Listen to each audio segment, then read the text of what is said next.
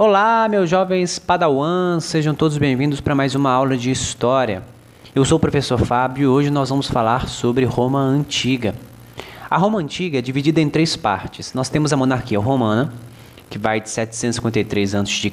até 509 a.C. Nós temos a República Romana, que vai de 509 a.C. a 27 a.C. E nós temos o Império Romano, que vai de 27 a.C.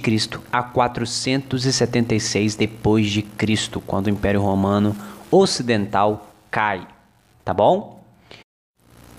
Essa aula, gente, ela vai ser dividida em duas partes, tá? A primeira parte eu vou falar sobre a monarquia romana e a república romana, e na segunda parte eu vou falar sobre o Império Romano, tá bom? Vamos iniciar falando da lenda da fundação de Roma. Essa lenda é muito interessante. Ela conta a história de Rômulo e Remo, que foram nascidos é, lá atrás, em 771 a.C. E eles foram jogados no rio Tibre, por ordem do então rei de Alba Longa, Amúlio, tá? que havia usurpado o trono e queria assassinar todos os possíveis herdeiros. Tá? E Rômulo e Remo eram esses herdeiros. E aí, o cesto onde esses garotos estavam encalhou próximo aonde hoje é a cidade de Roma. Eles foram encontrados por uma loba que os amamentou, tá? Fazendo com que os garotos escapassem da morte. Eles cresceram e depois de adultos, ambos os irmãos fundaram uma cidade naquela região. Após um desentendimento entre os irmãos, Rômulo assassinou seu irmão Remo e se tornou o primeiro rei de Roma.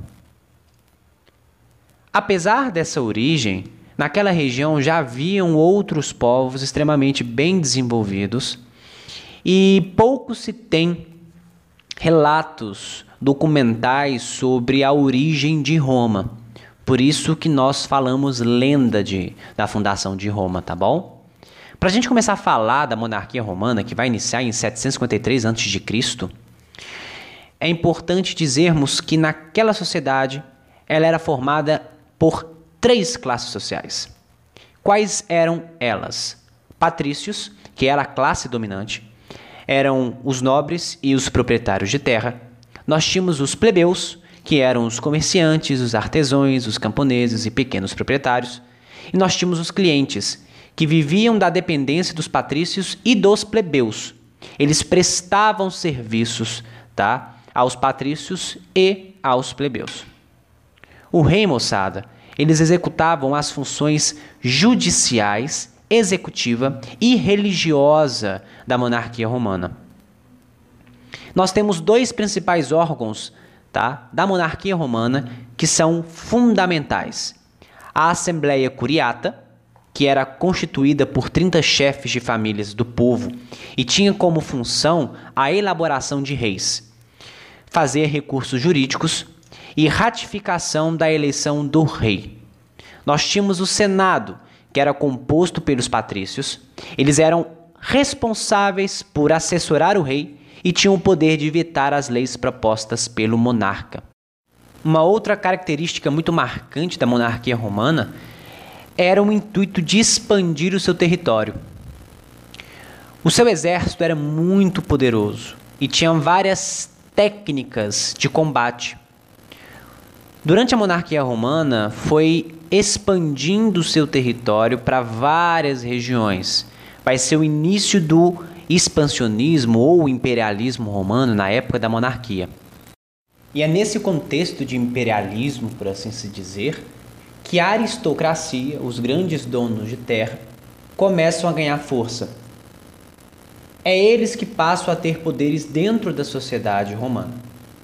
Um grande exemplo disso é o surgimento dos escravos no Império Romano.